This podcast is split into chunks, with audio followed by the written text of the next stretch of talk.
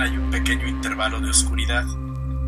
Pero si hiciéramos cuentas, más o menos el 40% del tiempo que permaneces en la sala, estás viendo una pantalla oscura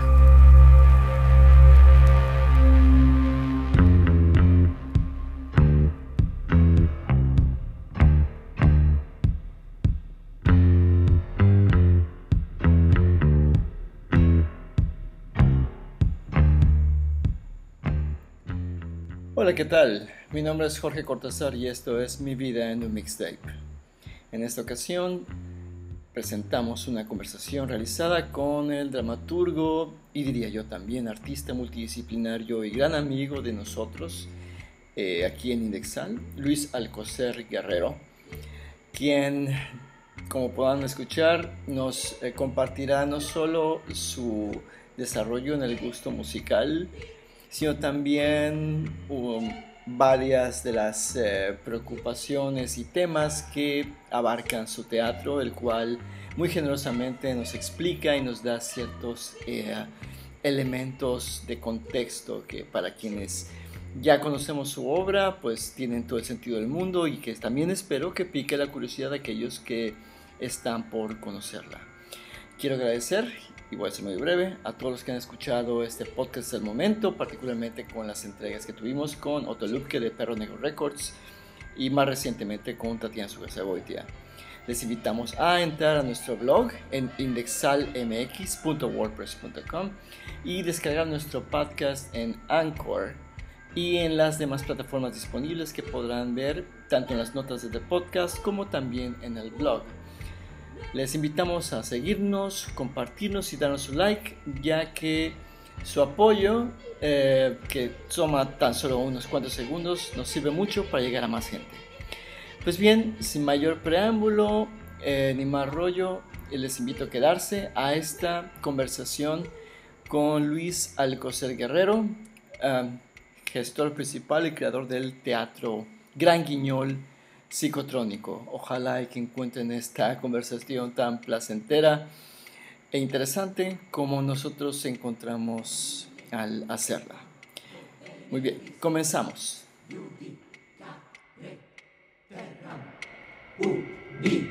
me absconda a vultus i tus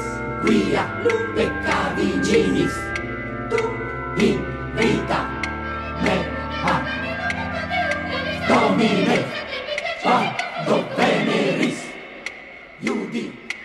Hola Luis, ¿Me oyes? te escucho perfectamente. Permíteme un segundo que estoy eh, cerrando unos, eh, unas aplicaciones que puedan hacer esta cosa medio lenta. Sí, hola. ¿Sí se me oye bien? Ah, se te oye perfectamente así. Perfecto. ¿Cómo? Oye, antes que nada, ¿cómo estás? Bien, pues estamos aquí encerrados. Me imagino, o sea, evidentemente solo sales para las cosas fundamentales, ¿no? O... Pensé que dirías para las cosas fúnebres. Bueno, ahorita para el caso es casi lo mismo. Es, es, es terrible. Bueno, últimamente no he salido a enterrar a nadie, eso es bueno, ¿no? Exacto. Oye, gracias por adelantar la lista. Ya, ya estoy integrándola en, ah, en una playlist de Spotify. Ah, ya, ¿encontraste algo? ¿Encontraste todo? Todo excepto la primera canción que, que mandaste, que es la de... um, ¿Cómo se llamaba? Ay. I'm, I'm a dreamer. ajá, Aren't We All? Sí, We're, we're not all. la, la encontré, pero no interpretada por esta, por esta actriz. Es Dorothy Gaynor. por Dorothy. Gaynor, exacto. No, no, no es por Dorothy Gaynor. O sea, hay una, hay versiones de John Coltrane y de un par de cantantes más, y pues es la que incluí. Em, la que sí fue un rollo fue la de Hamlet, de, porque es parte de un medley, de un, como le llamamos aquí, un popurrí. Sí, sí. Y lo que se integró es una pieza básicamente de 23 minutos con todo el medley de ABBA. Uy, qué miedo. Es mucho. Nada, pero está bien, digo, es... um, Me pareció muy interesante eh, eh, lo que lo que Hay enviaste. una versión, hay una versión muy posterior de esa grabación, Ajá. ya sin nada, por uno de los compositores, Ajá, que es como música folclórica nórdica. ok. Ah, ok, ok, ok. Pues voy a ver si la encuentro ah, también. O sea, mm, hay cosas que sí me costaron un poquito de trabajo, pero Alguno Pero- de los discos de Benny Anderson está. ok. Tiene varios discos Benny Anderson con su orquesta. Bueno, se supone que eh, se ha anunciado un comeback de ABBA próximamente. Ah, sí, con canciones nuevas. Sí, a ver, a ver, pues a ver qué tal. ¿Qué tal sale este invento? Bueno, pues Luis, me alegra mucho que estés bien, a reserva de, pues, de las cosas que están ocurriendo, ya no digamos en el país, sino en todas partes. Y me imagino que el confinamiento tiene eh, ventajas y desventajas. Eh, ¿Qué es lo que has hecho? ¿Cómo has ocupado tu tiempo en el confinamiento? Pues muy mal, lo he ocupado pésimo, ¿eh? Tendría que estar trabajando intensamente, Ajá, pero eh, estoy muy ansioso. pues sí. Estoy muy ansioso y me he estado peleando con personas a las que ni siquiera conozco. Pero peleando por, digas, por Facebook. Ay, sí, es horrible.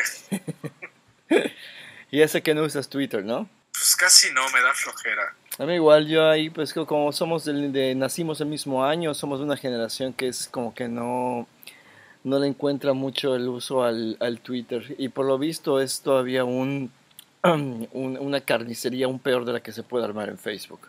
Y bueno, pues este, antes que nada, pues te agradezco este, el tiempo y siempre es bueno que podamos platicar, sobre todo ahorita que pues el contacto, bueno, vivimos en distintas ciudades, pero aún así como que el contacto con las otras personas, eh, pues no sé, ¿lo extrañas? Un poco sí, el sexo siempre se extraña. Pero fíjate que han estado pasando cosas interesantes. Hay eh, pequeños grupos académicos que se han estado armando. Entonces de repente hacen como pequeñas sesiones en línea Ajá, y se conectan personas que viven en el DF, otras viven en Aguascalientes, otras viven en, en Bogotá. Pues también esto creo que es eh, espacios de convivencia no presencial muy interesantes.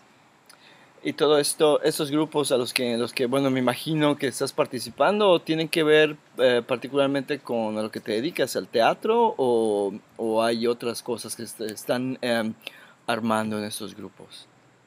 Pues bueno, donde seguramente hay muchas más cosas, pero digamos que donde yo he participado es en un grupo que coordina un chavo que estudia una maestría en artes escénicas en Colombia. Él es de Aguascalientes, entonces con la gente de que era de su escuela y maestros que ha tenido y otros amigos y conocidos de conocidos, organiza sesiones para discutir, debatir sobre temas concretos de la escena, ¿no? Bueno, espero que, espero que no sea en ese foro en donde te agarras a trancazos, o, o es por otro lado. Muy bueno, o sea, porque incluso te invita a hablar hasta de tu trabajo, ¿no? Ajá, O que hables un poco de las cosas que haces o de tu enfoque dentro de la escena como teoría, en fin, es como bastante diverso y creo que los resultados han sido buenos. Es muy informal además, es como una charla entre amigos. ok, eso es muy bueno, eh, y sobre todo porque uno... Que, que vi en un, con un profesor que tuve en la maestría, Ajá. que era muy así, muy easygoing, muy, muy este, conversacional el asunto, ¿no? pues generaba como eh, encuentros entre los alumnos, pero que donde habláramos de del trabajo que estamos haciendo, pero no no trataba de que fuera algo muy este vamos como un coloquio, un seminario muy este protocolario, ¿no? Sino siempre desde algo mucho más fresco, informal. Era interesante. ¿Cómo se llama ese maestro que tuviste? Ah, Ricardo Díaz. Ok. Ricardo Díaz que nunca sabe uno quién es. Es que hay este Ricardo Díaz, que es un hombre que hizo en el 2001, 2000, 2001, desde el 99 estaba activo. una obra que se llamaba El veneno que duerme, luego hizo otra que se llama No ser Hamlet. Son, fueron como dos obras que lo... Seguramente él va a odiar que yo diga eso, pero más o menos así fue. Fueron dos obras que lo consagraron de alguna manera como, como una voz innovadora en la escena mexicana. Digamos que lo que todo el mundo está haciendo hoy en escena como postdrama, como teatro contemporáneo, es algo que él hacía hace 20 años. O sea, él hacía estas cosas que todo el mundo hace ahora en un momento en que nadie más pensaba eso. Entonces era un poco como marginal, ¿no? Ya lo que, pues, digamos que ya lo que él hacía ahora ya es, digamos, parte de un mainstream, podría ser. Un poco sí, digamos que ese, esa perspectiva ahora está como más aceptada o asumida incluso por algunos creadores. Está más entendida también porque yo creo que en su momento, cuando él montó todas estas cosas, mucha gente de teatro no entendió qué es lo que él estaba tratando de hacer. Entonces en su momento yo creo que no tuvo interlocutores reales. Bueno, dos o tres quizá que fueron los que, digamos, lo entronizaron y pues sus alumnos y sus compañeros de escena, ¿no? Bueno, no, sus alumnos no, miento, creo que en esa época él no tenía alumnos, más bien compañeros de escena. Aquí algo que me parece interesante de que hayas, ah, te hayas integrado a este foro en particular es que me imagino que te dio la oportunidad de, de presentarte ante gente que no, no conoce o no conocía tu trabajo y tuviste la oportunidad de introducirte quién eras y, y, que, y cuál, es, eh, cuál es el enfoque, como has dicho, del trabajo que haces, tu enfoque sobre la escena y, el, y tu trabajo en general. ¿Cómo podría ser una manera, o cómo fue una manera en la que te, te, presentaste y hablaste de lo, que, de lo que hacías? O de lo que haces, más bien. Ah, pues yo creo que lo hice muy mal, porque me cuesta mucho como sintetizar, ¿ves? Ajá. hacer un gran esfuerzo de poner en orden mi cabeza que no he hecho lo suficientemente. Entonces a veces resulta muy disperso. Pues en un afán de, de tratar, ni modo, lo siento, de, de, forzarte un poco a esta labor de síntesis, aunque tal vez no lo consigas en la medida que a ti te gustaría. Pero para quienes nos escuchan y no conozcan tu trabajo, ¿cómo, ¿cómo lo presentarías? ¿Cómo te presentarías tú y el trabajo que haces en teatro?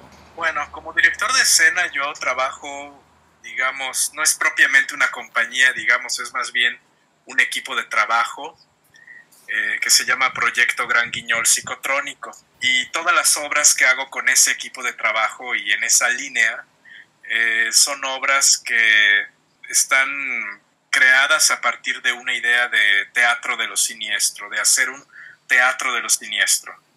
Y lo siniestro entendido en los términos psicoanalíticos, eh, casi, casi, ortodoxamente freudianos, un poco así, aunque bueno, también hay, hay un poco de Lacan que se cuela por una esquina y bueno, un poco de todos.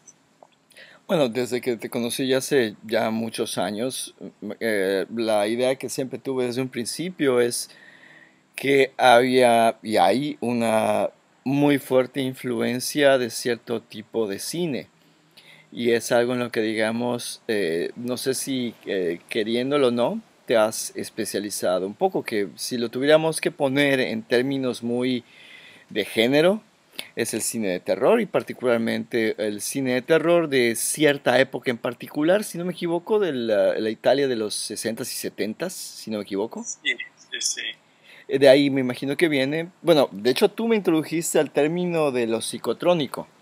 Sí, que viene justamente de ahí. Eh, ya que has hablado y ya que estamos metiendo el término psicotrónico, ¿de dónde viene y en qué consiste? Bueno, pues tiene varias acepciones. Hay una que es muy chistosa, que tiene que ver como con el control mental. Ajá.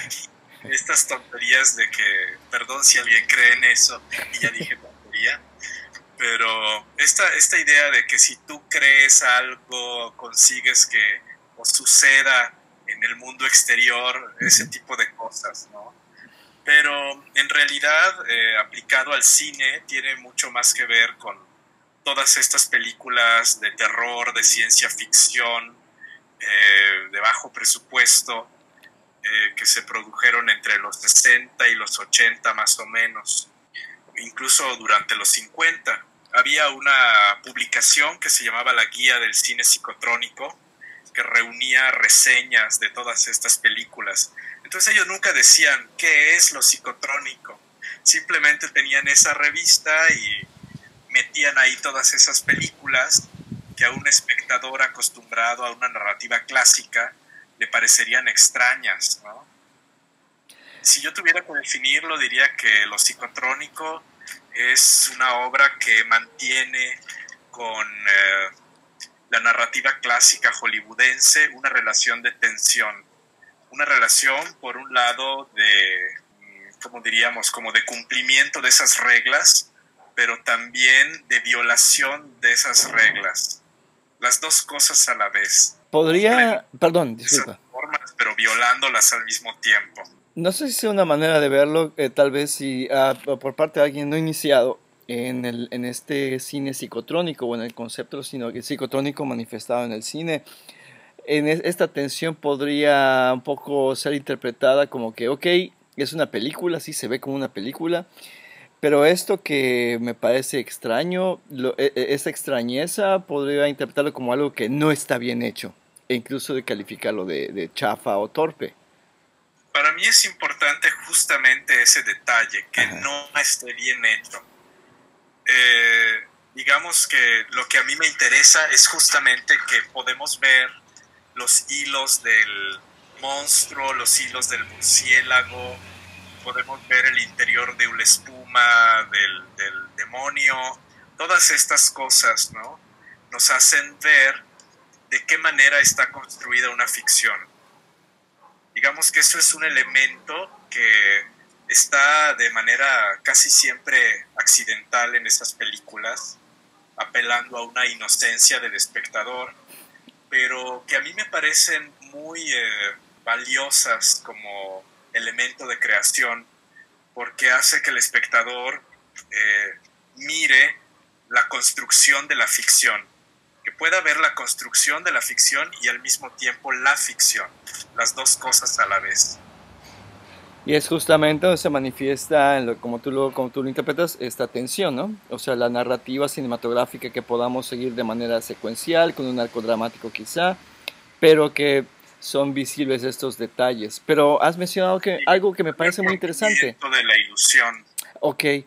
Sí, muy interesante que has mencionado que estas, e, e, este rompimiento de ilusión por los hilos del murciélago, el interior de la espuma del demonio, es algo accidental y que apela o confía o busca la, la inocencia del, del, espectador, cuando al mismo tiempo pues no es intención de, de, de, los creadores de este tipo de cine que se vea y que se vea digamos el truco.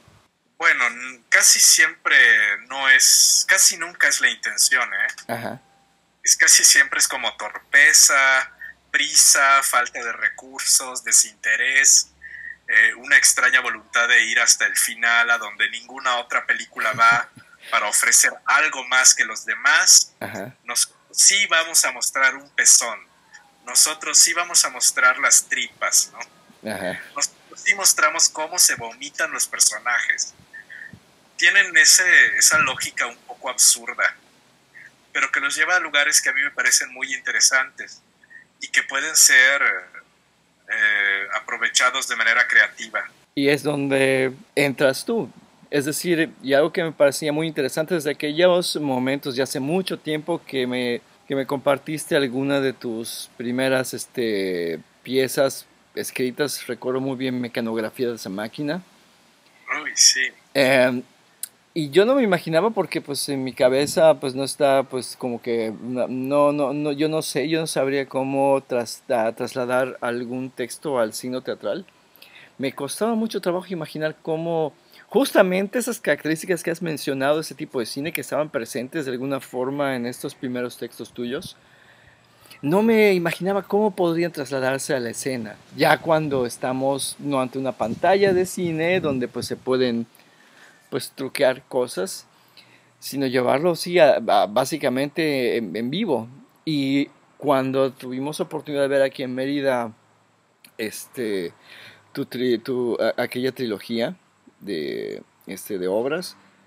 Ah, sí, pero esa sí no era bajo mi dirección, ¿eh?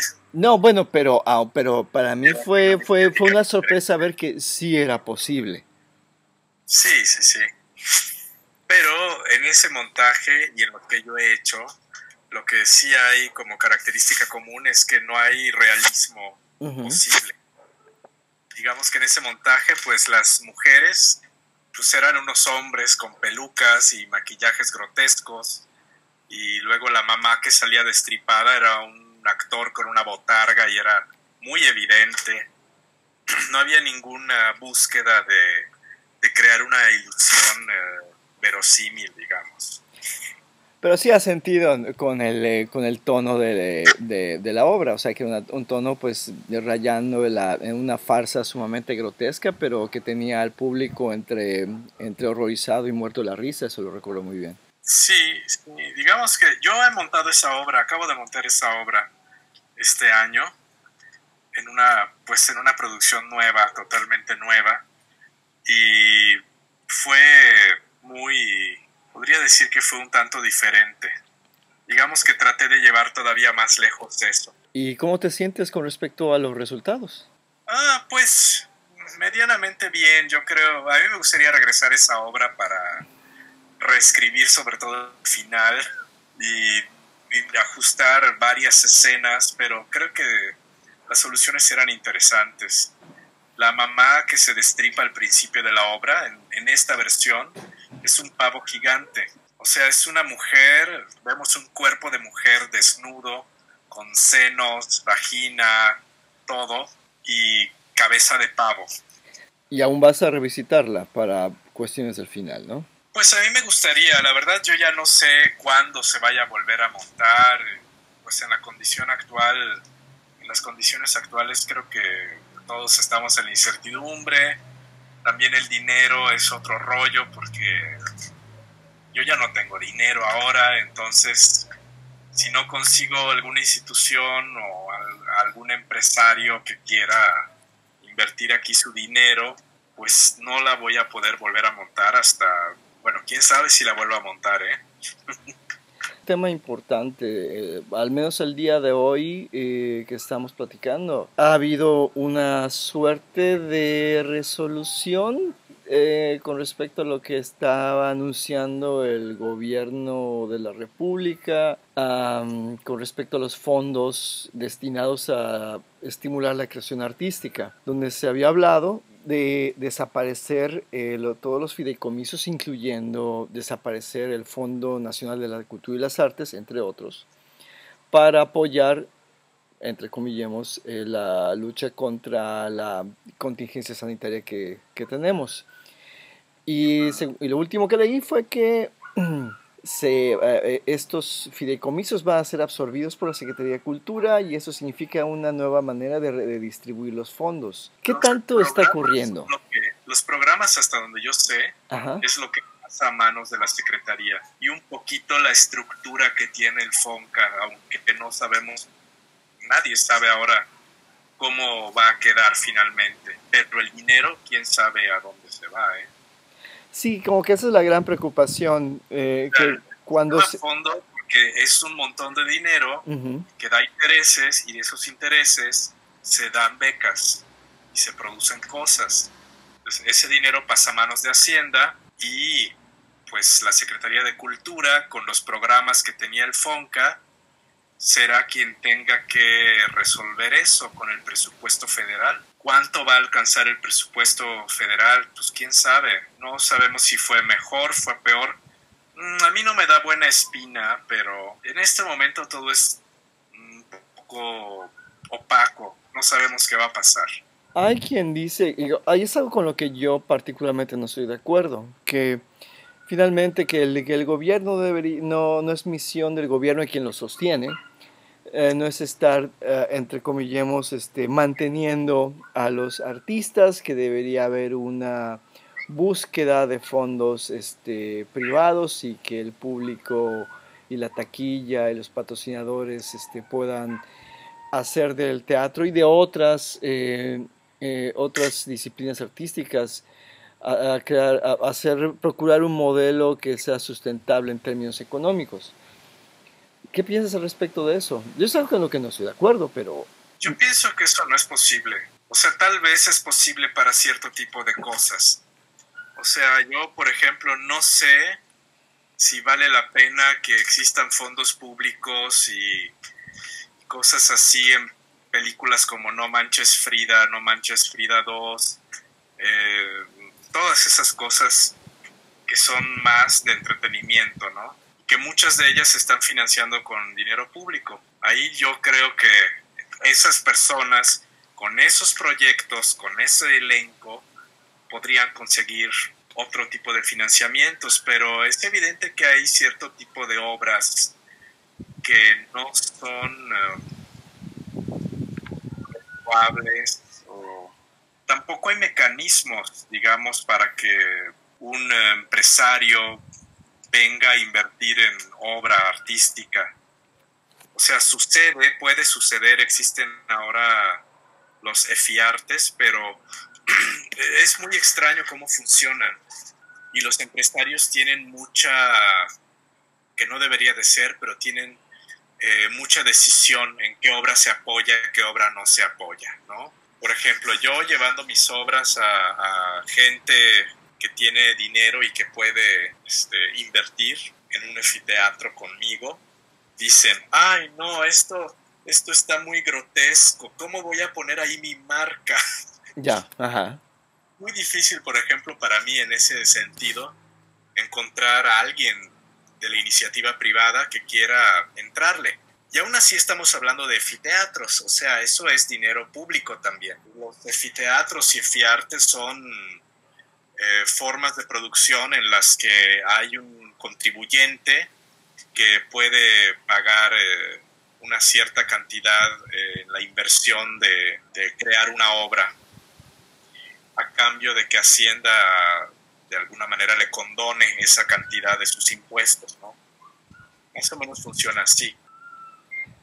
Pero no es una, digamos que esto, como bien dices, eh, resta mm, la posibilidad de diversidad en propuestas, en este caso teatrales, debido a que hay contenidos que pueden parecerle a unos o a otros más arriesgados y por lo tanto menos redituables o incluso, no sé si sea el caso, lo que quisiste decir es el estar moralmente asociado a algo que consideren eh, reprobable o grotesco.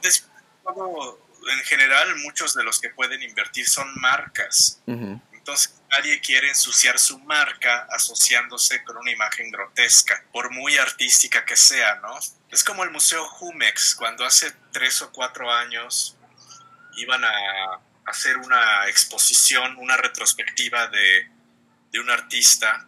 Hubo todo un escándalo porque este artista austriaco, eh, en uno de sus performances, tomaba una res, la destazaba, se envolvía con la piel de la res y la gente empezó a gritar que eso era maltrato animal que cómo es posible que el Museo Jumex esté, pues esté apoyando eso, ¿no? Y Jumex no defendió el proyecto. Enseguida lo clausuró y corrió al curador que lo propuso. Eh, por eso no sirve tanto eh, confiarle a las empresas eh, el trabajo de promover o de producir o financiar obras de arte. Es obvio que ante todo son marcas y son empresas y quieren conservar su buen nombre. Eso se vuelve un problema yo sé que, bueno, ya lo has dicho, creo que ahorita nadie puede este, predecir muy bien qué es lo que va a pasar, pero con, me imagino que es un tema que has platicado con mucha de la gente, ya sea en estos foros en los que has participado y con otros compañeros de escena. ¿Cuál es, digamos, la, eh, digamos, la expectativa de que, o, qué están previendo que pueda, que pueda ocurrir una vez que ya sea posible recuperar el espacio público? Mm, te refieres a la pandemia cuando salgamos de todo esto. Exacto. Mm, pues mm, ahorita mucha gente de teatro está muy desesperada y quieren reaccionar de manera inmediata y de hecho ya están reaccionando y están generando espacios eh, virtuales de convivencia y espacios virtuales de representación teatral. Yo la verdad no sé qué pensar en este momento, pero no, no creo que... Yo no sé cómo reaccionar a todo esto y no creo que el teatro necesite velocidad y prisa. Creo que ni siquiera como personas comunes y corrientes terminamos de comprender lo que está sucediendo ahora, ¿no? Es como ese librito de la sopa de Wuhan. Ah, de hecho me llegó porque bueno, de alguien tuvo a bien armar, ya sabes, sin pedirme ni, eh, ni, ni, preguntarme si me interesaba. Alguien armó un grupito de Facebook y me aventaron el libro de Sopa de Wuhan, que todavía no lo he leído. ¿Tú ya lo leíste? ¿Lo has leído?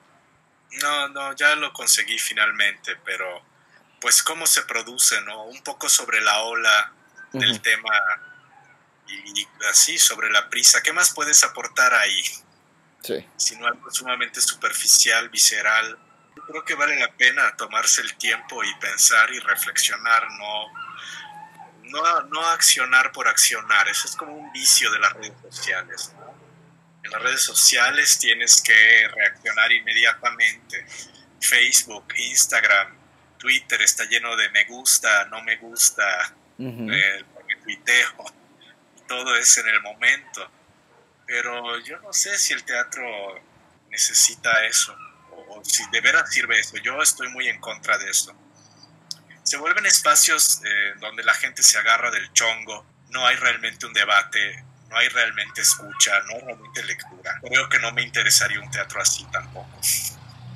Ya, es que sí, también como que todo este ecosistema de redes sociales también como que hace que muchos se sientan obligados a estar vigentes, ¿no? Y tener presencia.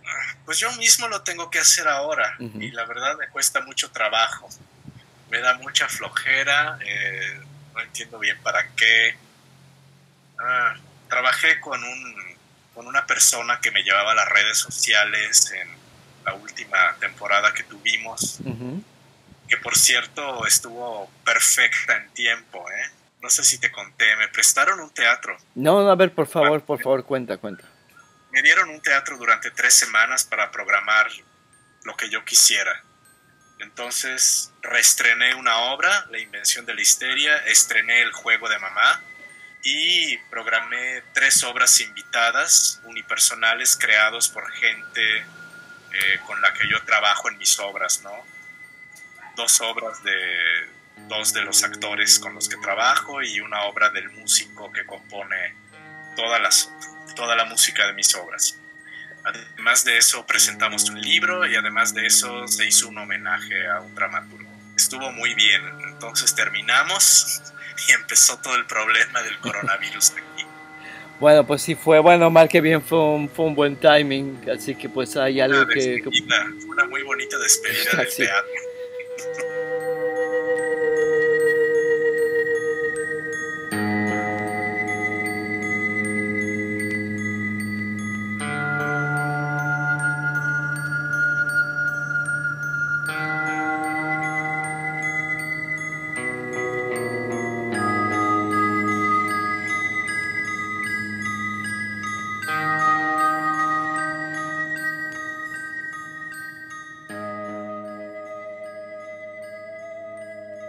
Canción rara de, de ABBA que nunca grabaron en un disco. Mm. ¿Es lo que estaba escuchando ahorita? En una versión como folclore nórdico. ¿Es lo que andabas escuchando ahora? ¿Justo ahora? Sí, te, lo, te acabo de poner el link. Ah, ok, ok, ya. Gracias. Voy a ver si le encuentro para llegarlo al playlist. Y bueno, pues ya estamos de vuelta y básicamente te cuento de dónde viene todo esto. Eh, Hace ya algún tiempo me puse a escarbar un poquito en la memoria algunas de las canciones que empezaba, eh, eh, que yo estaba escuchando, o sea, que yo escuchaba cuando era muy, muy pequeño, porque me encontré a mí mismo escuchando un disco de, un disco de black metal y me pregunté, ¿cómo carajo llegué aquí? Pequeño, oías black metal. No, no, no, yo estaba, no, no, hace poco estaba escuchando un disco de black metal y me pregunté, ¿cómo diablos llegué acá? Y um, empecé a ver, bueno, bueno, empecé a hacer como que a retroceder el cassette básicamente y me fui encontrando con cosas que había olvidado. Y me dio mucha curiosidad saber, o sea, con gente con la que conozco y que también debo decirlo, cuyo trabajo respeto y admiro como el tuyo. Y sobre todo que tú tienes un, digamos, una cierta inclinación por cierto tipo de música, o al menos eso creía. Y hasta ahora. hasta ahora. Y quería eh, y, por eso fue la invitación, para hablar un poco de eso, o sea, el origen de, de ciertas cosas que nos gustan y que de alguna forma forman y conforman quienes somos y lo que hacemos. Me atrevo a decir que la, eh, que la música no es únicamente algo que tenemos de fondo, sino algo que, que, coleccionamos, disfrutamos, regresamos y siempre estamos explorando otras cosas. La pregunta es, o sea, para comenzar, ¿Cuál es la de las primeras canciones que recuerdas haber escuchado y que te y que se quedaron contigo, que no simplemente las olvidaste y que son parte todavía de lo que de lo que haces? Bueno, es horrible, pero el primer disco LP que tuve de mi propiedad a los cinco años me lo regalaron y lo apreciaba muchísimo. Era el disco de ABBA. Gracias por la música. Música de ABBA es algo que no he dejado de escuchar jamás en ninguna época de mi vida. Es muy sorprendente. En algún momento desarrollé una pasión por Mecano, pero curiosamente casi no puedo soportar a Mecano hoy día, ¿eh? O sea, el, el mecano de aquellos lejanos ochentas que llegaste a escucharlo y ahorita ya, ya no lo pasas para nada. Eh, a veces, pero digamos que no, no me interesa tanto ya. No me sorprende como me sorprendió cuando yo era adolescente. ¿Y como cuáles eran aquellas eh, piezas o canciones que te llegaban a sorprender de Mecano? Pues me gustaba mucho el primer disco, los tres primeros discos me parecían muy, muy divertidos y un poco oscuros. Está la canción de Barco a Venus que está hablando de un junkie, está hablando de un heroinómano claro, nunca te dice que se mete una aguja, ¿verdad? Pero lo puedes leer entre líneas. No sé, pero yo creo que era tan ingenuo en aquel tiempo que no me daba ni cuenta. Y creo que algo que pasaba con Mecano, que era algo que justamente también le gustaba a mi mamá. Creo que no, no nos dábamos cuenta de qué estaban realmente diciendo, cuál era el sentido de ciertas canciones. Llamemos eh, Cruz de Navajas, que fue que el gran hit que los colocó en México, si no me equivoco y ya digamos otras. Eh... me encantaba la del Hijo de la Luna, por ah, ejemplo. Claro. Bueno, me parecía, me parecía un pop un poco raro, un pop que, no, que yo no escuchaba o yo no había escuchado mucho, ¿no? Con unos arreglos musicales como no tan usuales. Digamos que eso me parecía sorprendente. Claro, luego uno se hace adulto, ¿verdad? Y oye más música, pero en su momento me gustaba mucho. Mira qué curioso, el, la canción de Hijo de la Luna de Mecano fue algo que nos obsesionó este, a mis primos y a mí. De hecho, ah, era, o sea, a mí por lo, eh, en lo particular, podía imaginármelo como una película. Realmente, realmente como una historia así sumamente trágica y como tú dices llena de, de misterio. Y otra que también asocio mucho, porque bueno, es del, creo que del mismo disco de Mecano, el de No es serio este cementerio. Era otra, otra de esas canciones que igual como que no se capturaron mi imaginación. Digamos que en esa época yo estaba harto de escuchar mujeres despechadas que sufren porque ya no sienten nada al hacerlo con sus amantes o con sus maridos y cosas así, ¿no?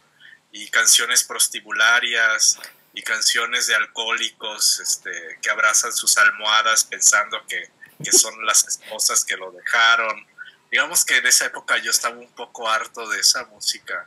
Bueno, a mí, a mí lo que me sacaba un poco de esa música es que era la música que escuchaban mis padres. Ya. Y que se escuchaba en la radio, no había mucha, mucha opción. De hecho, yo relacionaba eh, mucho el, el, digamos, esta balada romántica, entre comillemos, llámese José José, llámese de Lupita D'Alessio, con, no sé, algo realmente terrible. O sea, que no, no, digo, terminaba uno aprendiéndose de las canciones porque las escuchaba uno continuamente en contra de su voluntad. Pero regresando un poco a ABBA, digamos que ABBA fue este primer disco que tú atesoraste y fue de las, digamos, de las cosas que tú escuchabas porque lo querías escuchar, ¿no? Sí, digamos que lo descubrí en una visita a unos primos que vivían aquí en el DF.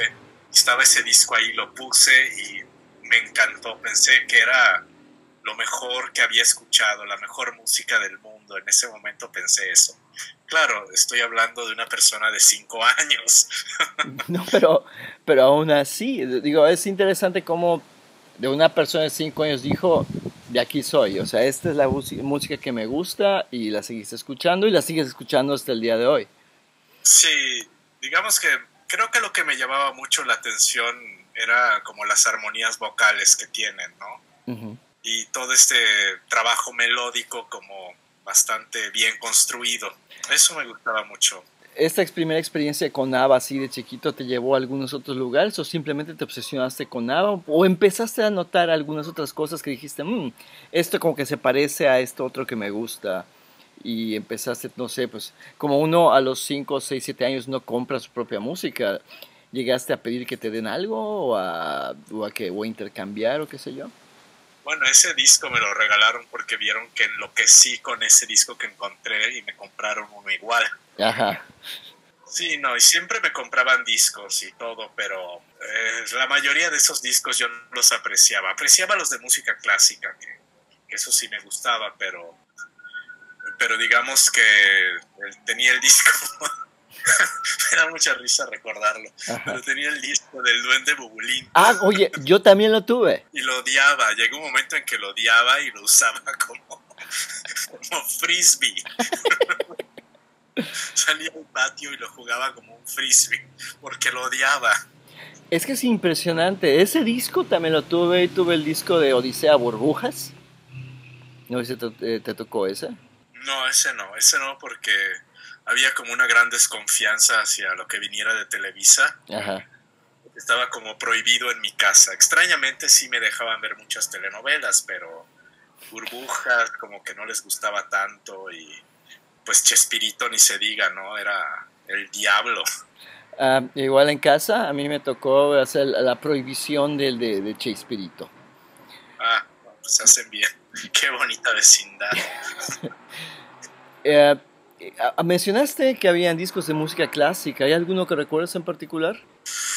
Bueno, me acuerdo mucho de, La Bella Molinera. Es como un ciclo de canciones. Así una cosa del romanticismo, este, toda melodramática, de un amante que se suicida porque la mujer que ama no le hace ningún caso, algo así. Pero era muy hermoso. Sí, digamos que ah, no sé si porque soy muy perezoso, si porque tengo un oído muy perezoso, pero digamos que creo que ahí descubrí que me gustaba el género de la canción, eh, el lead, el lead alemán. Hay algo de... Ajá, sí, perdón. Me interesado también escuchar hasta ahora, ¿no? Como que eh, de este lead alemán, ¿qué es lo que ahorita todavía te interesa o que más o menos lo puedes ligar con lo que escuchabas en aquel momento? Bueno, esa, esa composición de La Bella Molinera me sigue gustando y Satie tiene muchas canciones también. También Offenbach tiene un ciclo de canciones.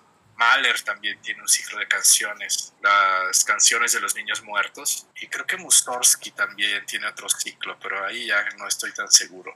No sé si recuerdas que por ahí en los 80 hubo una, un disco eh, que hizo muy famoso un, creo que era un director, de orquesta llamado Luis Cobos.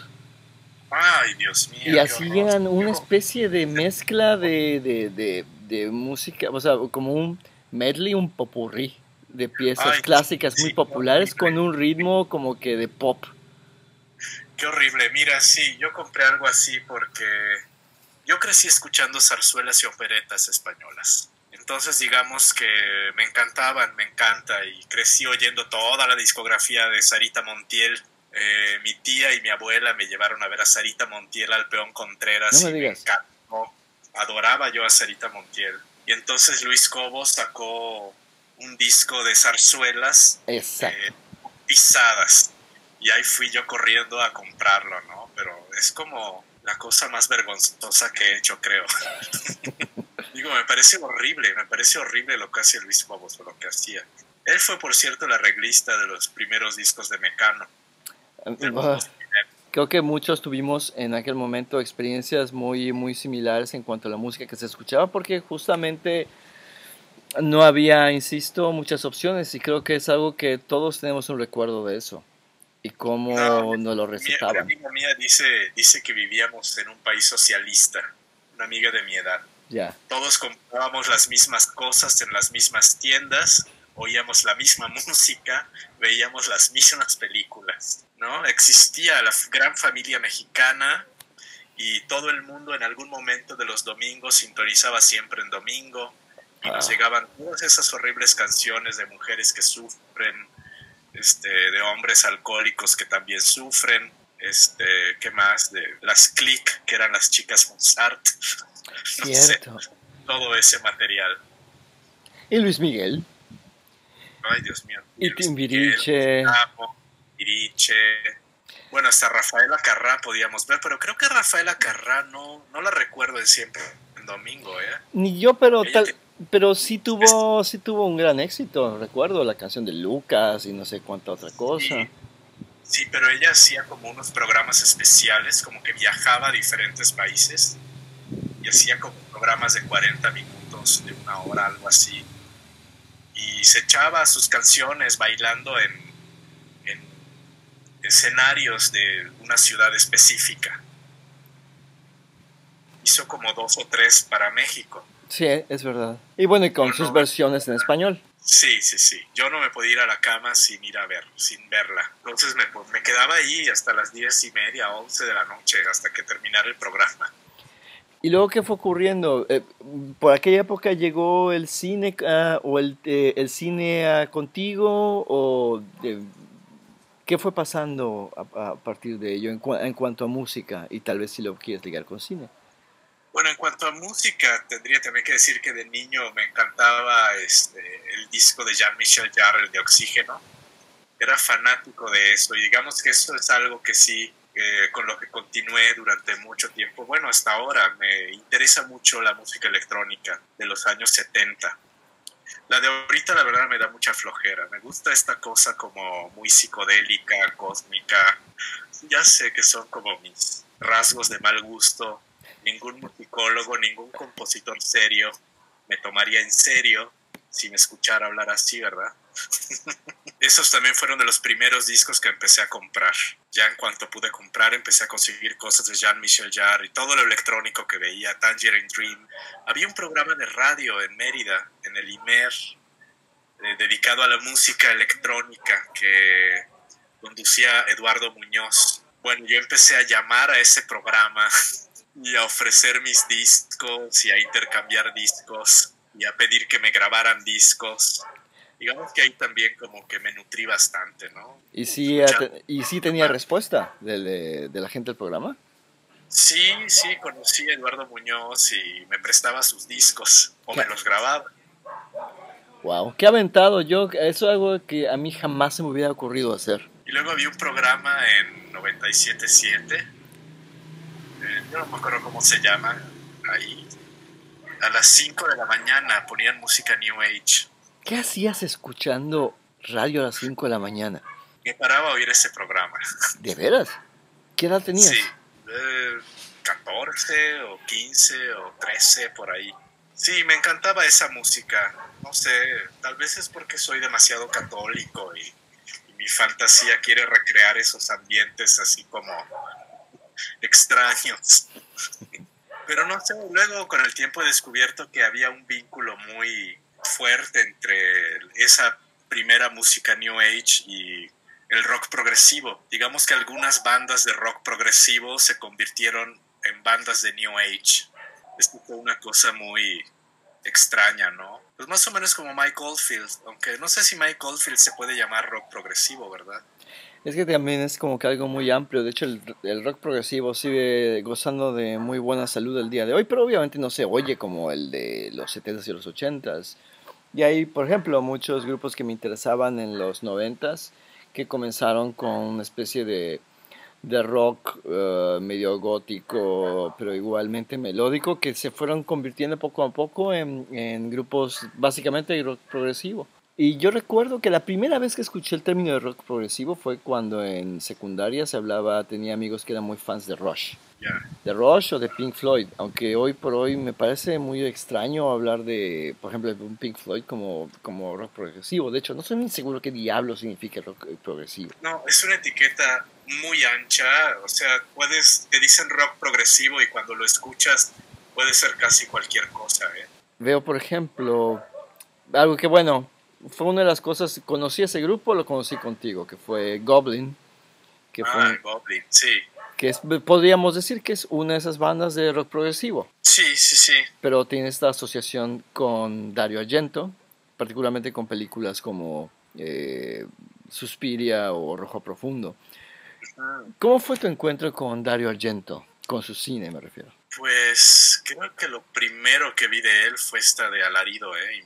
Bueno, me fascinó, me pareció una experiencia alucinante y la música, bueno, me parecía que la música es como la mitad de los efectos que tiene la película, ¿no? Todo lo que esa película te puede afectar emocionalmente eh, es la música. La mitad de eso es la música. La otra mitad es el, el uso del color. ¿Cuándo, ¿Cuándo viste y en dónde viste la película por primera vez? Ah, pues en un videocentro. Era cuando la gente iba y rentaba sus videos y todo. Creo que me di mucho valor porque me aterrorizaba la, portada. Yo era, siempre me han gustado las cosas de horror y fantasmas y todo, pero siempre he sido, tal vez por mi educación católica, muy puritano. Entonces yo me negué a ver películas como Me bebo, me bebo tu sangre, Gumbas, andaban ahí en un videoclub, pero nunca las quise ver porque me parecían. De hecho, empecé a ver unas y me provocaban así como náuseas ver todo eso. Claro, con el tiempo eso cambió mucho. Sí, y cuando viste y te fascinó Alarido y notaste este aspecto de la música, ¿te trataste de conseguir el, este, el soundtrack eh, o fuiste más hacia conseguir más películas de ese tipo? Era, no había muchas más películas de él, ¿eh? solo recuerdo esa, Terror en la Ópera, que también me encantaba, y ya luego, ya cuando vivía aquí, descubrí una copia de Infierno y la pude ver, pero yo creía que iba a ser como muy difícil conseguir, bueno, obviamente en Mérida en esa época, ¿quién te iba a conseguir ese material, no? Pero curiosamente cuando llegué a México no era tan difícil encontrarlo, estaban vendiéndolos en esa época, me hice de toda la colección. De hecho, la colección que todavía está en tu, en tu casa, ¿no? Ah, sí, sí, sí. ¿Qué hay en la música, por ejemplo, de Goblin y de muchos otros compositores italianos eh, que te interesan? ¿Qué hay en esa música que es lo que te atrae tanto que sigues recurriendo a ella? ¿Sigues recurriendo a ella?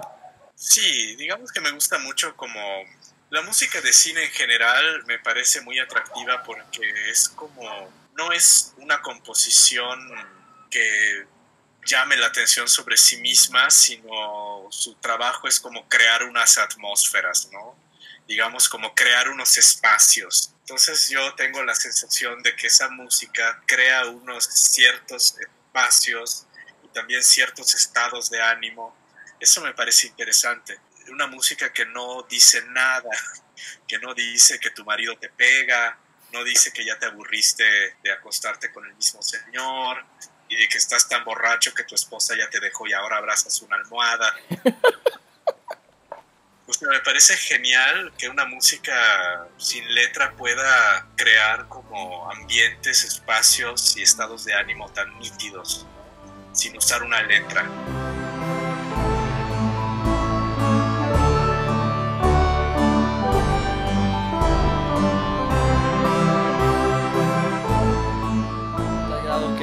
Hay, en el caso de películas de Argento, hay muchas ah, en las que pues, la música es mucho mejor que la misma película. Recuerdo particularmente cuando una de las visitas que hice a la Ciudad de México me pusiste la película Tenebre. Ay, Dios mío, horrible. Pero es hasta la música es medio feona. ¿eh? Sí, pero se queda. Eh, eh, es, es, algo que. No sé si eh, ahí, en ese aspecto del sonido y de la música, también radica parte de este aspecto psicotrónico, o al menos en la teoría de quienes eh, hablan de, del cine psicotrónico. No, es que no hay propiamente una teoría, o sea, nadie se esforzó, digamos, por, por decir, a ver, esto es psicotrónico, sí o no, y por qué. Simplemente les parecía que era muy raro y lo metían en la bolsa, todo al mismo saco, ¿no? No, de hecho yo creo que la música es muchas veces uno de los mayores logros de esas películas, ¿no? Y una de las razones por las que esas películas se quedan contigo, digamos, ¿no? Producen un impacto emocional en ti. Yo creo que también influyó mucho que yo tuve una juventud muy expresionista. Entonces, digamos que esa, esa música eh, tiene que ver con tu expresionismo emocional. digamos, sientes que estás habitando en el gabinete del doctor Caligari, ¿no?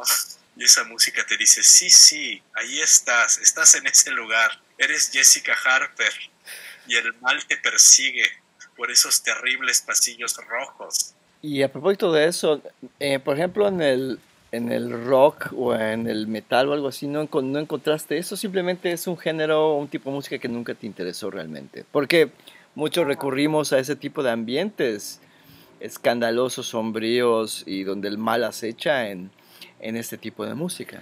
Yo creo que el catolicismo me robó la juventud. Yo era una persona profundamente católica durante mi infancia y durante mi adolescencia. Entonces mis padres me hacían ir a un horrible catecismo. Yo me creía absolutamente todo lo que dijeran. Y en los 80 había toda una inquietud muy grande entre los feligreses por toda esta música, que para mí es la música que vale la pena, ¿no? Toda la música que vale la pena es satánica desde su punto de vista. Y estaba de moda escuchar los discos al revés. Cierto. Yo forzaba por escuchar discos al revés. Eh, ah, y Chusha sí tiene mensajes satánicos. Ese es el único disco que descubrí con mensajes satánicos. ¿Qué, ¿qué te decía, qué te decía Shusha? Shusha en la danza de Shusha decía, Ah, Satán es maravilloso. Ah, Es curioso, pero creo que esta histeria satánica que afectó principalmente creo que a Estados Unidos y Canadá. Aquí nos llegó tantito la colita, pero no, no sé si a ti te tocó escuchar porque circuló mucho en cassette, si no me equivoco, una conferencia de un cura o algo así que develaba los misterios de, eh, de los mensajes ocultos en las grabaciones populares, incluso se metían con la canción de Macumba de Verónica Castro y cosas por el estilo. Sí, sí, pues yo escuchaba, yo me tragué todas esas conferencias, escuché todos estos cassettes, nos dieron todas esas pláticas y yo me creí toda esa basura. Es como me creí toda esa basura, no escuché a mi tiempo a Pink Floyd, no escuché Iron Maiden, que Iron Maiden me pudo haber gustado en esa época, pero bueno, en fin, ¿qué se le va a hacer? No, y, creo que Iron Maiden te hubiera traído justamente porque tiene unas portadas fantásticas. Pero Iron Maiden, o sea, yo veía las portadas, los quienes escuchaban Iron Maiden eran los chicos malos de la secundaria y me caían muy mal, pero luego lo escuché ya grande, pasado toda esa época, y es una música muy suavecita, ¿eh? Muy melódica. Es muy bonita, además, es nadie está gritando, gruñendo y no es death metal. No todavía cantan. ¿Y luego qué pasó? O sea, en cuanto a... Hubo este encuentro entre el cine, eh, Goblin, y tenías este interés por la música eh, electrónica. ¿Cómo fue evolucionando? ¿Qué, fue, ¿Qué fuiste escuchando después? Y si de alguna manera todo esto que habías escuchado de antes a lo que fuiste escuchando hasta el día de hoy, de alguna manera se integra tu discurso como director de escena y como dramaturgo. Mm, yo creo que, digamos que lo que siempre me ha gustado del cine y en el cine son las historias de fantasmas, entonces toda la música que me haga pensar en esa posibilidad y en esos ambientes me parecía fascinante, tal vez por mis, ¿cómo diríamos? Eh, por lo que me gustaba estar también en una iglesia, dentro de una iglesia un poco tenebrosa. Tal vez eso me recuerda, ¿no? Yo creo que el, interés en el cine de terror y el placer del cine de terror viene como de un remanente creencia en algo sobrenatural, ¿no? Algo así. No, no en algo sobrenatural, digamos en algo luminoso. Luminoso como algo, digamos, fantástico ah, en lo cotidiano algo así, como esta idea de que detrás de las cosas eh, que ves se esconden otras cosas que, que, no son perceptibles con el ojo, ¿no? Yo creo que es como eso. Creo que es un poco como esa búsqueda de la otra cosa que se esconde detrás de, de lo que puedes ver y escuchar.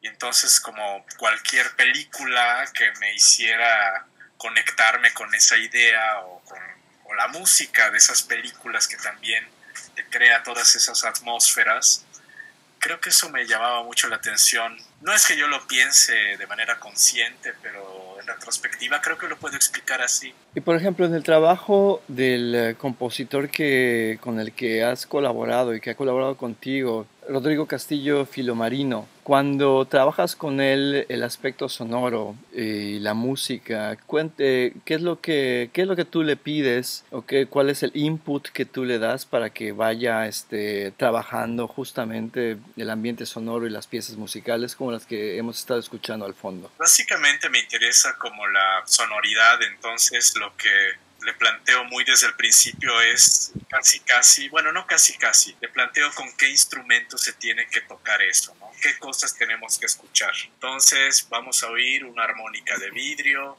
y vamos a escuchar un theremin y vamos a escuchar un órgano, un poco digamos que es una música que se parece en cierta manera a las películas que me gustan, al cine de los 70. ¿Le has mostrado, le has presentado alguna pieza musical de la que está entre tu colección para que más o menos se dé una idea o todo es con base en una conversación que tienes con él? No, sí, le doy así como referencias, ¿no? En la última obra que hicimos, por ejemplo, le dije, mira, todo, toda la música de la obra tiene que sonar como naranja mecánica se tiene que hacer con sonidos de sintetizador que se usaban en esa época y la calidad del audio tiene que ser semejante. Y por eso te pedía yo aquel disco de Wendy Carlos.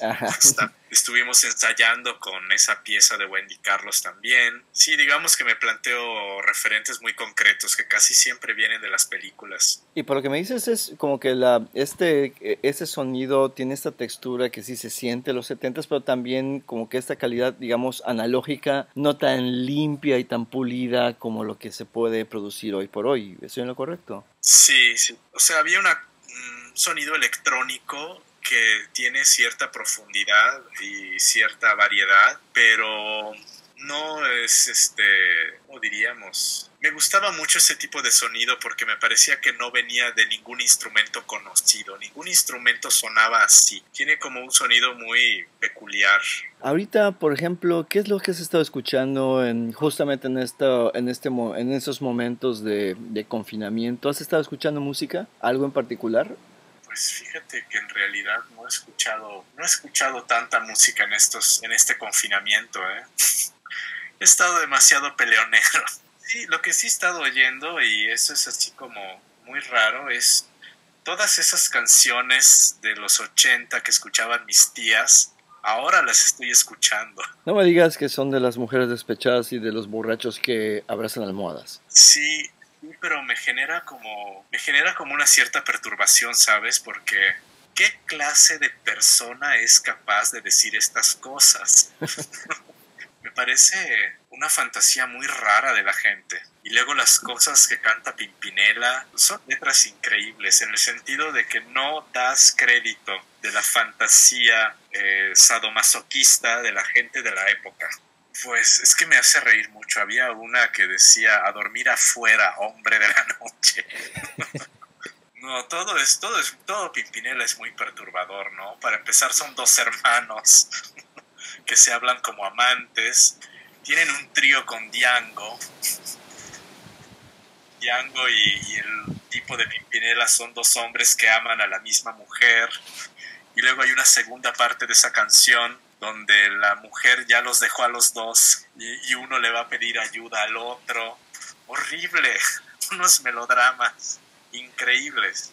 Hay algo muy curioso que ahorita me está saltando eh, a la vista que así como eh, yo creo que en mis preguntas me he tratado de enfocar mucho en esta música que en la que escuchas o escuchabas y que le encontraste cierta carnita, cierto gusto y cierto pie para crear algo, para envolverte de cierta atmósfera, pero cuán importantes son toda esta música que consideramos basura pero seguimos regresando a ella. Como que también tienen una influencia bastante interesante en lo que en cómo miramos hacia el pasado y también cómo interpretamos el presente a, a, través de eso. O sea, por ejemplo, cuando te preguntas, ¿quién diablos habla así? Sí.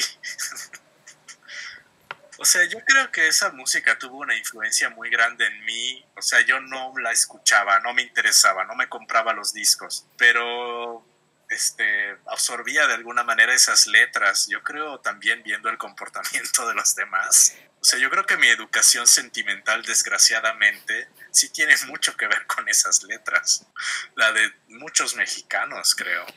Sí, una educación sentimental basada en una, una codependencia muy, uh, muy siniestra, ¿no? Sí, sí, también en, en una posición sadomasoquista del todo, ¿eh? Fíjate que todo tiene que ver con el cine de ficheras. Ahí va, de, de, alguna manera íbamos a llegar allá y eso me parece muy interesante porque hubo un tiempo que tú me, me comentabas que eh, te, te, habías hecho la costumbre de tu bedtime story era una, alguna película de ficheras de, que pasaban por cable, ¿no? Sí, y me sigue pareciendo interesante. Algún día me gustaría hacer algo con ese tema. Me parece que como ese tipo de canciones populares, el cine de ficheras también es parte de nuestra canasta básica del corazón. Nuestra educación sentimental también está ahí, ¿no? Y es perturbador porque casi todo ese cine, o mucho del cine que he visto, de esas películas que he visto de ese tipo, eh, tienen como tema central o como un tema muy importante la pérdida de la virilidad. O sea, el macho biónico, Andrés García, eh, tiene un accidente y le tienen que amputar el pene y le ponen un pene biónico y tiene una especie como de sirviente de comedia clásica eh, que es Joto y se lo quiere coger y todo el, toda la película se lo está albureando, ¿no? ¿El sirviente Andrés García o viceversa? No, el sirviente Andrés García. Ya. Y Andrés García diciéndole, ah, sí, ya quisieras, pero pues, no se te va a hacer.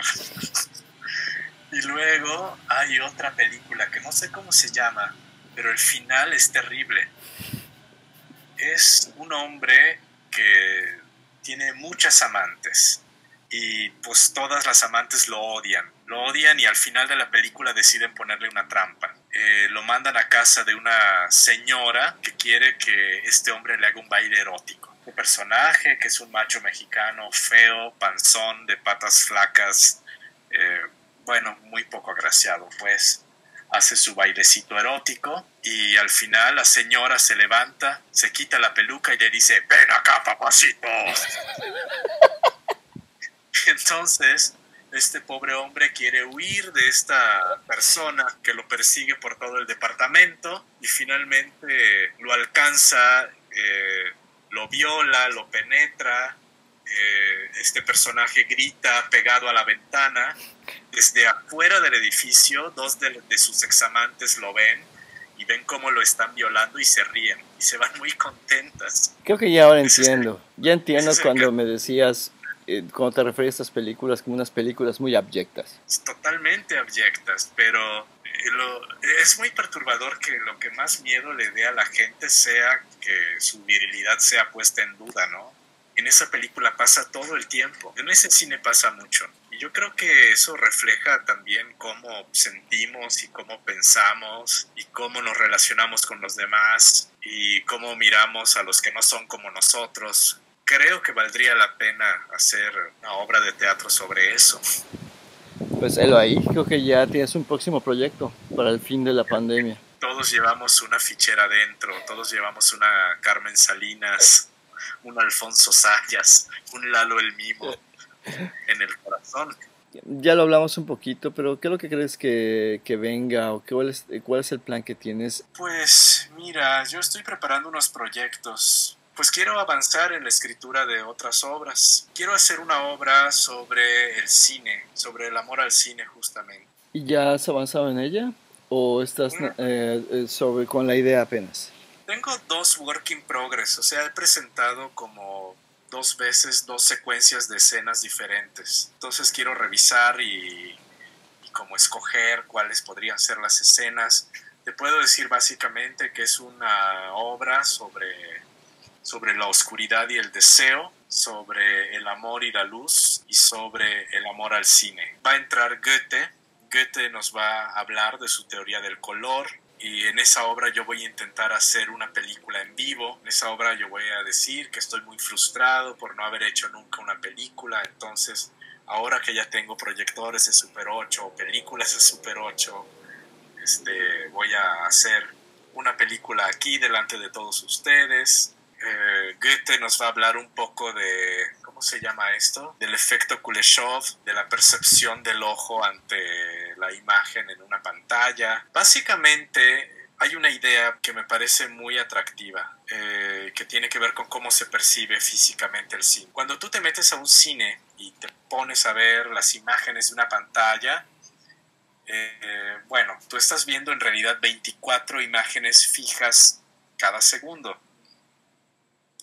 Entre cada imagen hay un pequeño intervalo de oscuridad, pero si hiciéramos cuentas, más o menos el 40% del tiempo que permaneces en la sala, estás viendo una pantalla oscura. Entonces la idea es que en esa oscuridad eh, emergen seres y situaciones. Poco quisiera contar las historias de estos seres. Esto está basado en una anécdota eh, de algo que pasó cuando yo era niño. Pues mira, mi madre siempre me llevaba al cine y me llevaba a ver cosas bastante buenas. Bueno, me llevaba a ver de todo. Una vez nos llevó a ver una cosa horrenda que se llamaba Hunk. No sé si lo ubicas. No. Es una cosa como medio independiente, eh, una comedia de adolescentes.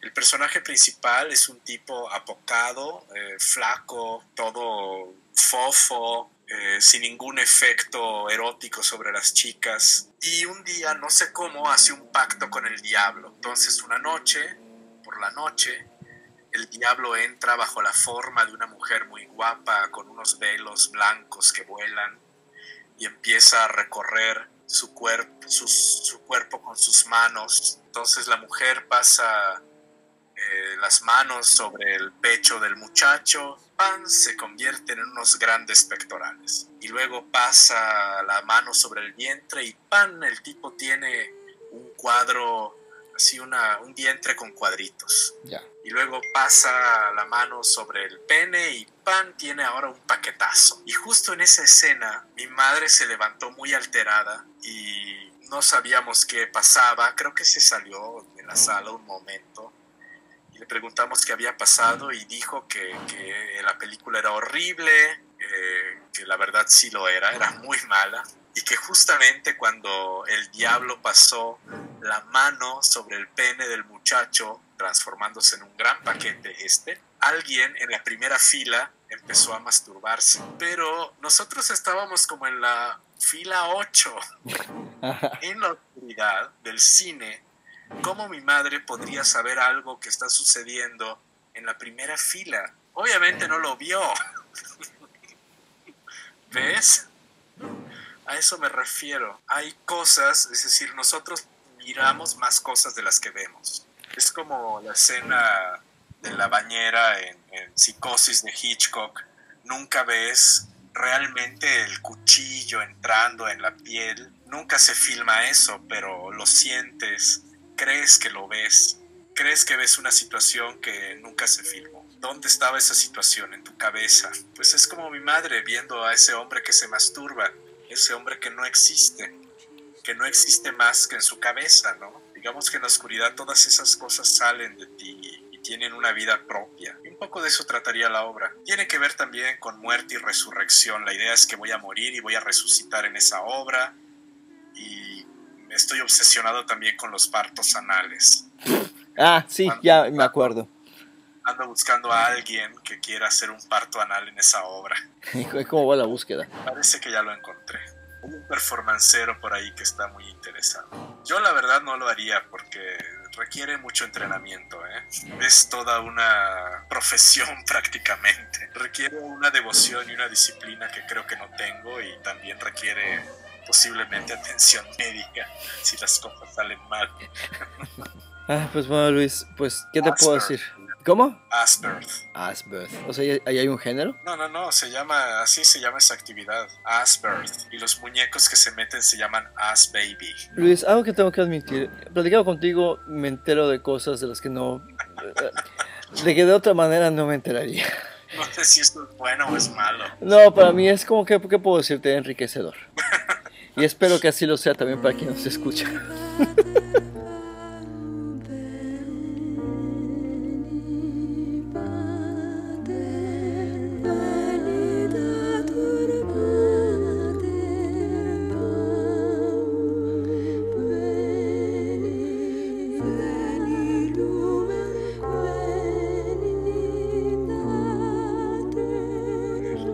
Ok, pues bueno Luis, eh, nuevamente pues agradezco el tiempo que has compartido y la conversación. Ojalá y que no solo a ti, sino a todos eh, nos vaya lo mejor posible una vez que, que pase esta situación y que podamos ver tu trabajo próximamente, no solo en la Ciudad de México, sino también que pueda venir de vuelta aquí a Mérida. Pues espero que sí. Estamos ahí haciendo esfuerzos para eso. Vamos a ver qué pasa.